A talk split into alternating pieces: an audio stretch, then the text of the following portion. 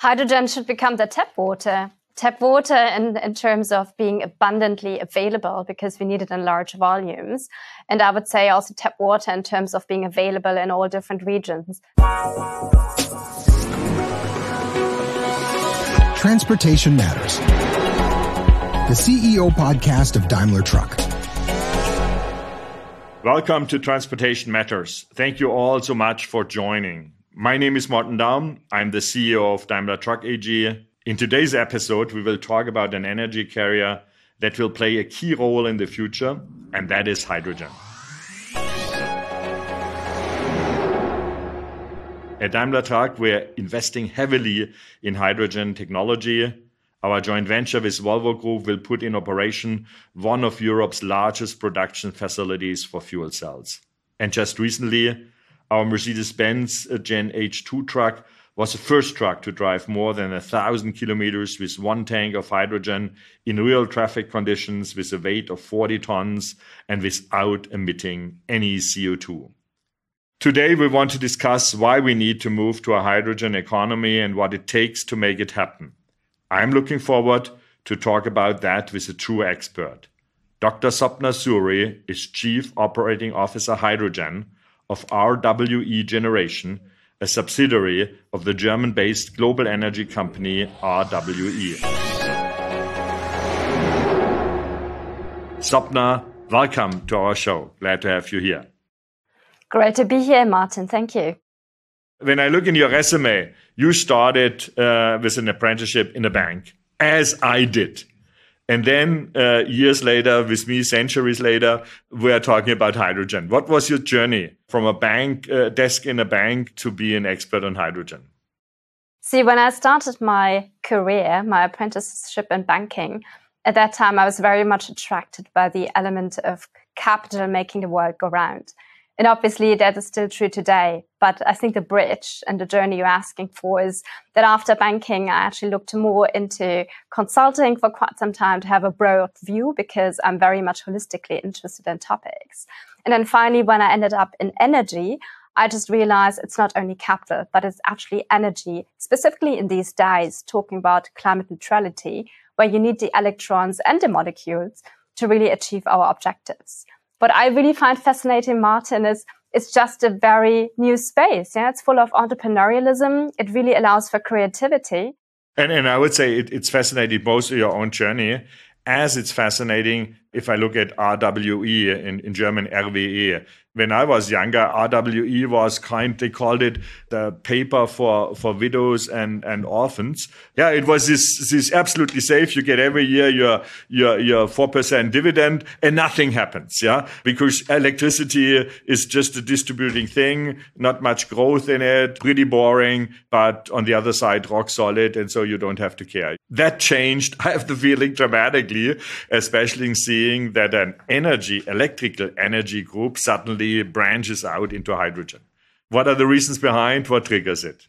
See, first of all, we as RWE are, we are definitely in a massive transformation today. And that's what you rightly pointed out. I mean, we've already massively transformed from actually moving away from fossil. We've been committing the coal exit. We are one of the leading renewables players. And yes, why now hydrogen? Because we just see it's where we bring in all the capabilities along the value chain because you need to have the green electron in your portfolio and a clear understanding to really see and operate in an optimum way the molecule production. And given that we've got quite some strong trading capabilities, and eventually today we are trading gas and electricity, it's also the perspective of in future to trading derivatives, commodities, or even hydrogen itself, which are based on the green molecule. And I would even also add, Martin, because I mean, that's just very important for me. I think we need to clearly understand electricity is important, but it has got some limitations because there are hard to abate sectors and those need a molecule. So it's just the other side of the coin and we want to just contribute here. That fits to a lot of research we at Daimler Truck did and therefore we, we are very keen uh, on hydrogen as well, because one of my key phrases was always we have to find a way how to store and transport green energy. And as you said, uh, to link it to a molecule, there's no better molecule to link it with a carbon mole- molecule. Unfortunately, that emits CO2, so we have to find an alternative, and that is uh, where you end with hydrogen. But now I have read several ideas which would then move more the focus on electricity and less of using hydrogen primarily when a task needs to be done. Sorry, it's a little bit complex. Uh, it's easier when I come with a concrete example. I read recently that someone from the UK wants to build huge solar fields in Morocco and then transport the Moroccan sun via an, a sea cable, 3,800 kilometers in the Atlantic Ocean through a cable to UK and have then, let's say, Moroccan electricity through the cable in the UK and distribute it there without the circumvention of hydrogen. Is this something RWE could see on a large scale for, for Germany, for other countries in Europe as well? Or is it just uh, another startup pipe dream? Predominantly, my opinion is that we should definitely leverage all the renewable electricity resources that we do have on the continent in Europe, but also in the UK. And yes, technology wise, this is very different from what you can have in Morocco because obviously we have more confined space, constrained space. So it's maybe more about offshore wind and onshore wind. And other than maybe in Southern Europe, less about solar PV. The topic about putting such a long sea cable into place. I mean, yes, it is a solution, but it's a very costly one. And again, I think we have to think about how much energy can you really transport? What is the energy density you're looking at? And is this always depending on where you come from and where you want to transport the energy to? What I would rather see is, and I think that's where the UK specifically has got very rich endowments, to rather use offshore wind electricity where you can say you can convert it on the island already via electrolysis into green hydrogen. And then you already have it in very close proximity to the respective industrial off-taker or maybe the fuel cell operator, because then you really spare the transportation cost. And again, let's not underestimate the capex expenditure for putting in such a sea cable into place. And second, also the transportation cost by really filling it with the respective electrons.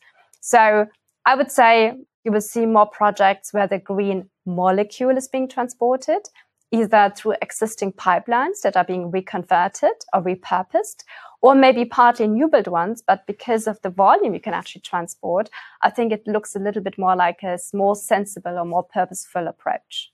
And the other approach, would that be a future possibility of the usage of hydrogen that you just use hydrogen as a kind of a buffer for energy, for transport or for storage. But the ultimate end user gets still the electricity out of the grid, meaning you take the hydrogen and put it in electricity power plants where you use these days natural gas, and then you burn in the future hydrogen instead of, but the end user. And the end user, it's me as Daimler Trucks, is our customers, then get just the electricity out of the grid. And it's your RWE problem, how you produce the electric energy. Happily contributing to the solution, Martin, here. And again, it's never an either or. And it's also very plain physics. But the process step that you're taking by using an electron, and producing then green molecule, you're of course already losing a little bit of energy. If you wanted to simply narrow down the use case to simply then reconvert later on the hydrogen by again repowering, repowering production on the electricity side, you have another conversion loss. So physically, that is of course possible, but in terms of sequence of priorities, gas-fired stations, which could be also new build and H2 ready, is something that comes maybe later, starting end of the 20s, and then later on running maybe mid 30s or 40s fully on hydrogen. So I guess if I ask you as Daimler, as someone who's actually in the business of manufacturing trucks and also looking at your customers, of course they need to have the molecule. Yeah, because um, that is a way in terms of heavy duty vehicle transportation to have a solution which is effective. If I then talk to a refinery or a steel producer, i say, of course, Sopna, yes, we need green electricity, but not exclusively. We also need to have the green molecule because their production processes require a material substance and not only the electricity.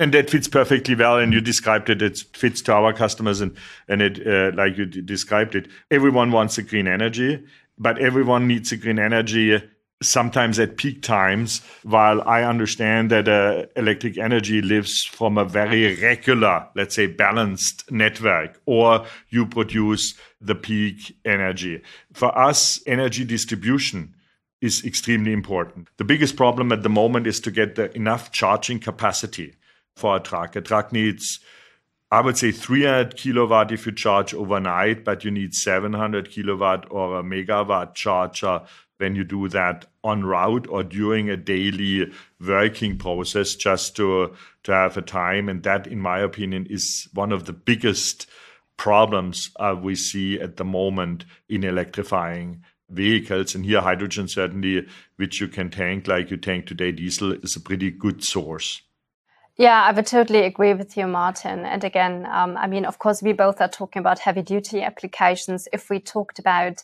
regular, like smaller cars, then I would challenge you and say, look, batteries are already a very good technology. But I think your right point is if you have very long distances, if you've got quite some way to be transported, and if you think about the infrastructure requirements, then I guess fortifying the grid has to happen anyways, but it might actually reach some limitations. So it's good to have the open solution space taking place. And we are trying to help, by the way. And absolutely. And here, uh, I think the entire industry, we have to work far across industries here together because our means are limited as your means are limited. And everyone, and that I think this is one of the strengths of our society that companies do what they can do best. And we can build trucks with a high quality and you can deliver, I would say, energy. But when we come to pricing of energy, yeah, sometimes I hear the term, and it normally gets my blood pressure up, that hydrogen is a champagne of transformation and it shouldn't be wasted on mobility. And there, in my opinion, in one sentence are, are several really bad emotional words in it. The first one is champagne, and secondly, the wasting on mobility. Mobility for me is one of the core needs of our society, and, and, and moving heavy goods uh, without trucks we couldn't live. Yeah, not a single person in 80 million Germans, uh, 700 million in Europe people couldn't live without the support of trucks. Yeah, we can't do that with horse carts. So it's not wasting on mobility, but in my opinion, it's not champagne on the other side. What's your point? If I would say hydrogen is a champagne for RWE, and so you are the the sommelier of the electricity company. hydrogen should become the tap water tap water in, in terms of being abundantly available because we need it in large volumes. And I would say also tap water in terms of being available in all different regions. So coming back to your infrastructure point. And I think it's always, it's interesting because I would also agree with you. It's definitely not wasted at all in mobility because it comes down to what is the paying capability or the paying willingness of the respective end user, the customer in your case.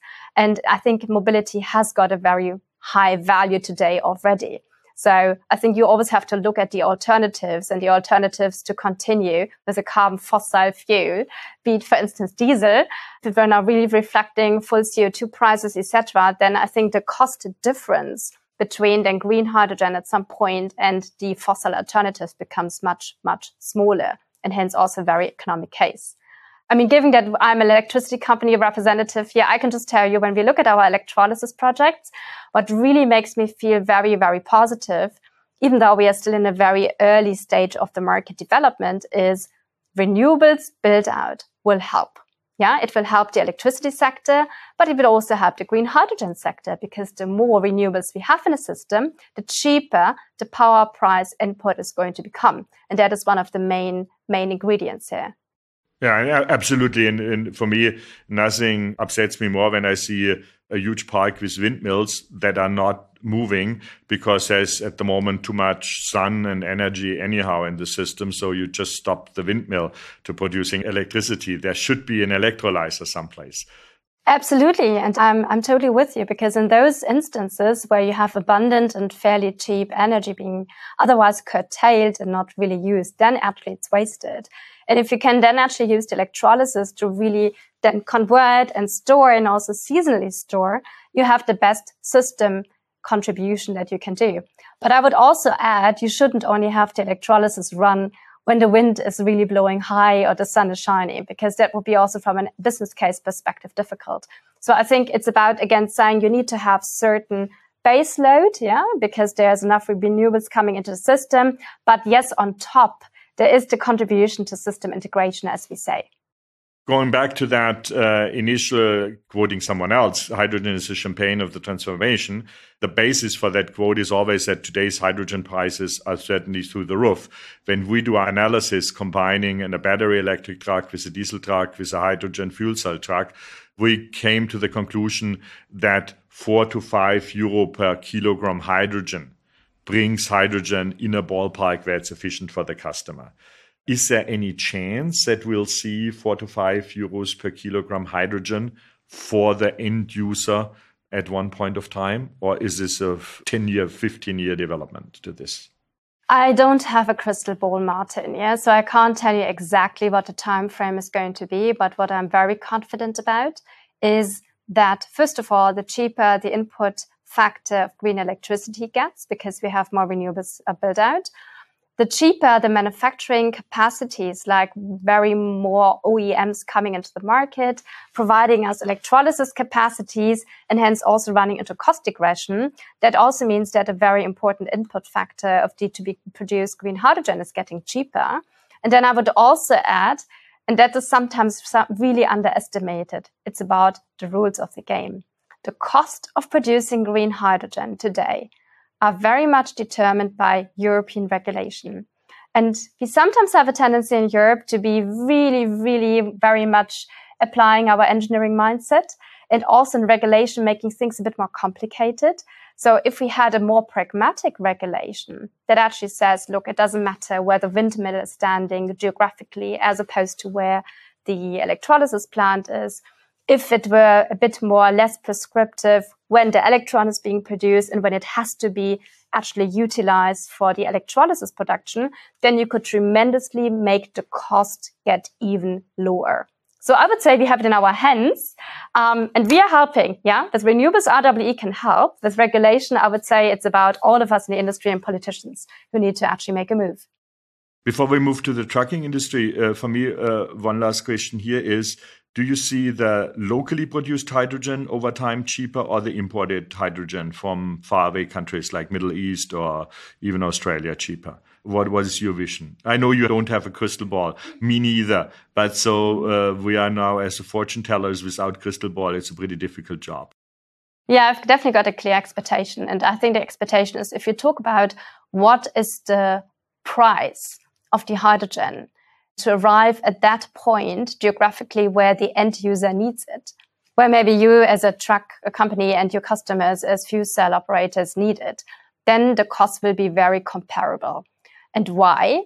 Because first of all, the domestically produced hydrogen doesn't have to really bridge that long distances. So you've got quite some savings in terms of transportation costs because the pipeline coverage is much shorter. And I think the quality and purity, because you already produce it in its gaseous form, is exactly what the respective industry here needs. If you, on the other hand, produce hydrogen, let me say somewhere in the Middle East, yeah, or maybe in the US, obviously they have much lower renewables electricity cost. And obviously the pure first hydrogen produced is fairly economic. However, it's unfortunately at the other end of the Atlantic Ocean or still has to come all the way back to Europe. So you either need another conversion step like into ammonia to make it transportable across large distances, which again consumes energy. Then you have to bring the ammonia through ships across the ocean. Then you have the ammonia here, but if you don't really put it directly into the gray ammonia sector, so maybe fertilizers, yeah, who can simply replace gray by green, you would have to crack it. So that's another expenditure in terms of capex and another energy intensive process. So all those steps are adding up costs. And my simple point is by the time you have the green molecule and the volume and the quality at the right point in time where you really need it, basically the originally very cheap hydrogen is actually at least as from a pricing perspective comparable to the domestic one that you could have taken uh, in the first hand. But again, you need both. And why? Because we have limited renewables resources in Europe. Yeah. So it's again not an either or. And absolutely, and we see that today in the carbon field as well. We are definitely dependent on energy imports on the carbon field, and nobody bothered that. If I sometimes find it strange that on the renewables we suddenly wanted to be energy independent. To get CO2 free is already a huge step forward. Being CO2 free and, and uh, import uh, independent is, in my opinion, two goals in one step, and that might be too much. It is quite ambitious, but what it definitely offers us is the opportunity of diversifying our sourcing destinations, right? Because I mean, we, we all know it. We've got maybe a handful of markets where we are today actually contracting natural gas and other fossil resources from. And now the world, I mean, the world is the limit. Yeah. So I think from a risk diversification perspective and reduced import dependency on the green side, that is a great news that green hydrogen can offer. No, and, and I see the possibilities too. And so thank you what your company is doing in that field. When we look, or our customers look at the future and, and hydrogen powered truck, our um, test truck, which we just recently drove a thousand kilometers through Germany, was a liquid hydrogen truck because energy density was higher. What can we expect from your point of view? Is it gaseous, that means highly compressed hydrogen, or is it liquid hydrogen? If you would look for the pros and cons for both of those th- uh, things, what would be your recommendation to us as a manufacturer uh, on what should we focus? See, um, I have to admit, I'm not an expert in terms of um, manufacturing capabilities um, of trucks. We can do both. For the fuel cell, it's just one part which we have to shift, and the fuel cell is working with both. And from the tanks, the gaseous tank, is a little bit more complex, surprisingly, than a, tank that can hold for many days liquid hydrogen. But we can really both. For us, it's uh, it's not a problem, and we do that already today with natural gas, or whether it's compressed natural gas or liquid natural gas. Both works on trucks. So for us, it's it's not a problem. I would rather take the customer's perspective. So what is the most convenient way for the customer if it doesn't even make a difference in actually refueling the respective truck? Then I think it comes down to what is the cost to the customer. And if you tell me now, actually, if you have to have a bigger tank to actually fill the gaseous hydrogen, then I'm sure this cost is going to be passed on. So how do we want to actually make the incentive become as easy as possible for the customer to adapt because they have to buy those trucks. Yeah, they have to actually exchange their fleets. They might have to have some kind of financing support potentially to really adapt. So I think that would be one of the criteria I would use. And the second criteria I would use is what is the form and shape the hydrogen is coming to your fueling stations. And on the one hand, things like we are working together with on the Hercules initiative, for instance, with OGE, with Open Grid Europe. You will have massive infrastructure where basically gaseous hydrogen is going to be very close to those dispenser points where your fueling stations are. So you already have it in that form and shape, which might be an argument for saying just use it and don't again invest more energy for liquefying it. And personally, I don't believe that liquefied hydrogen is going to be a near or mid-term solution in order for bridging large distances. So I think that's maybe just one of the criteria I could offer. Okay, but and that is exactly then the problem. When I said for us as a OEM in the production of the vehicle, it's not so much of a difference. Yeah, so we could be agnostic.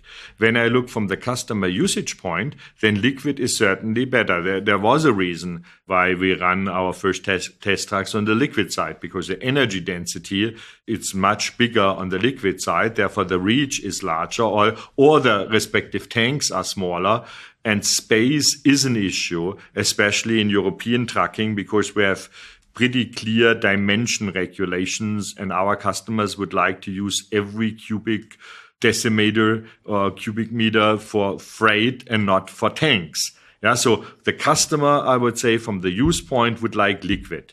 We can be agnostic in the production but what you are saying, it's more realistic to be gaseous from the distribution point of view at the moment uh, and not liquid. So again, the question is who's going to bear the cost? If you say liquefied hydrogen is more convenient for the customer, it also maybe whatever from a space perspective makes more sense, then it comes down to who's bearing the extra cost if it comes in a gaseous form, and you would have to liquefy it Yeah. So I think it is in principle possible, but I think it would be very helpful if we dissect a little bit what are the different cost components here, because I think then the customer can take an educated decision, an informed decision about what is it worth it. Yeah. And that's good because we are a fairly rational business on the trucking side. Yeah. For our customers, it's all about total cost of ownership. And yes, you're absolutely right. At the end, it's a trade time and space on the truck for, and time means how often do I have to refuel for higher costs, what liquid costs more than gaseous. That's great. I mean, when you look at timelines, I mean, I, I see often when I look at battery electric trucks, which we have now uh, in a sizable amount out in the market, and uh, hydrogen trucks, uh, where we just have a couple of test trucks running, people are always asking, when do you bring the hydrogen trucks? And I said, this will be somewhere 2027, 2028. And then comes the question, why so late? And then is my answer, because there is no hydrogen at the moment. Yeah. Then I talk to people like you, and then it comes the question, who goes first? Do you bring the hydrogen? If you would have hydrogen on the road, I would bring trucks. If I would have trucks on the road, you would bring hydrogen. Classical hen egg problem. Who is a hen? Who is an egg?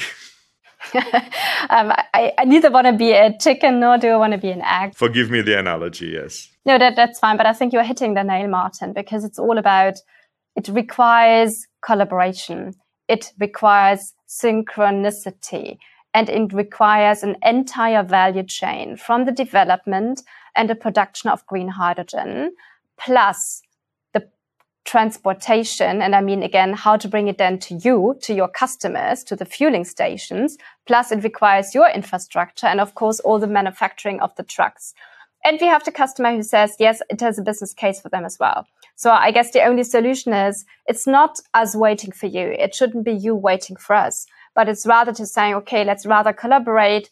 Let's maybe identify clear regions where pilot adaptations can take place. And yes, we are working on it. So the first large scale industrial plant.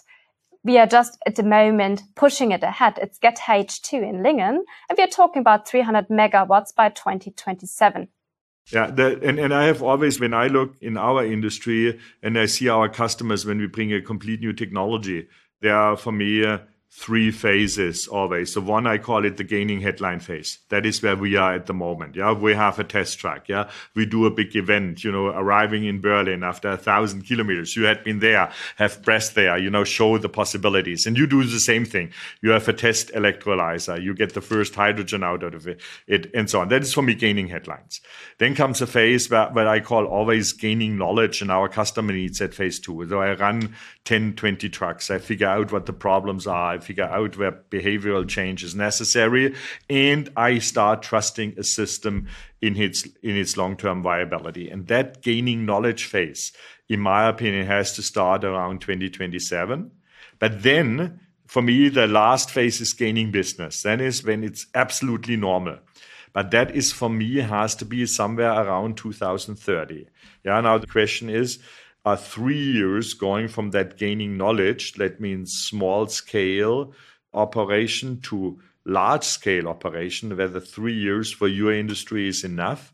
For us, it works, yeah, but I don't know, and for our customer, it works, but I don't know how whether it works for you or not because I don't too less about your industry. See, um, I can see this working as well because, um, and I like your analogy about gaining headlines, gaining knowledge, gaining business. And why do I say 2030 could work? Because at the end of the day, it's all about a tipping point. On the one hand, I do see a lot of new OEMs coming into the market who are producing electrolysis equipment. So this is one of the necessary ingredients to saying, do we by 2030 have enough capacities also to actually bring in the capex which is required? Second, um, by 2030, and I mean, we're all committed to net zero here and to renewables built out, we'll also see much more renewables in the market, which again is the second necessary ingredient for large scale domestic hydrogen production. Thirdly, specifically in Germany, we've been talking about the H2 core grid infrastructure to provide you with hydrogen, yeah, wherever you need it at which fueling station. So this is also a journey, but I think by 2030, 32, we'll have at least from north to south quite a good coverage of roughly 10,000 kilometers. The only thing that is still needed though is realistic understanding of how the capital, the financing, the maybe temporary funding support also comes into place to actually realize 2030. Because again, you need to have someone who actually gives the momentum a space. And this is then again, maybe a good bridge to the earlier of our conversation. Capital is required. As long as it is not gaining business, as long as it is not yet gaining a commercial experience, someone needs to bridge the gap. Yes, and but that is uh, f- for me then the the big uh, always a big question. Diesel at the moment is cheap, and that is why our customers run diesel. If you go zero emission, it's significantly more expensive from the vehicle, and it will stay more expensive. Then it's the question of cost of energy. Now, you, if you would take diesel without any uh, tax penalties which already on it today, it's an unbeatable way, efficient way. And I'm just talking about money to run transportation. But therefore, CO2 needs a price ultimately. If this does not come, then you have to subsidize the other side, but you can't subsidize mass usage of something as we can't subsidize mass usage usage of energy. We can we can we can cover peaks and we can cover extreme difficult situations, but we can't cover day to day life. And that is, I would say, the big challenge.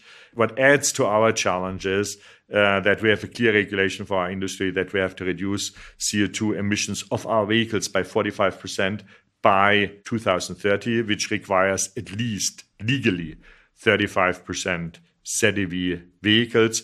We can't cover that with electric trucks because we need to go in the long distance. And therefore, for us, 2030 is a very, very important date. And that is what drives our driveline. And therefore, we have to work very closely together and we do that. Therefore, thank you. I, I, think it's interesting. It's so exciting these days because it's really not just one industry moving and then the others might or might not. We are all dependent on each other here.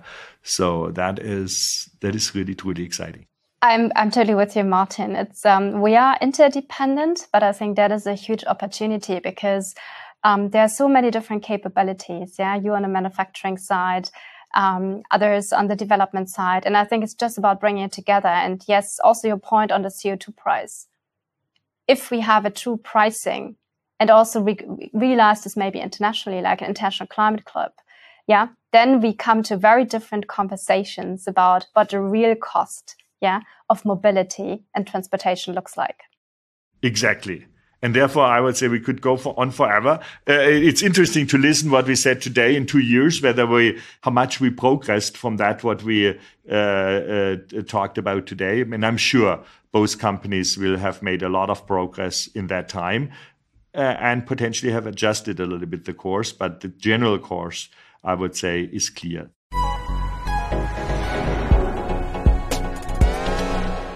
Thanks for your keen insights.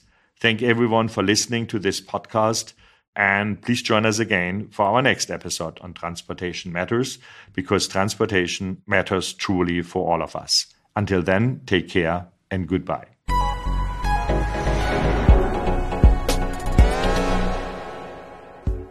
That was Transportation Matters, the CEO podcast of Daimler Trucks and Buses. If you enjoyed what you've heard, Share this episode and subscribe to Transportation Matters on your preferred podcast platform. You can do this by tapping the follow or subscribe button right next to the podcast title.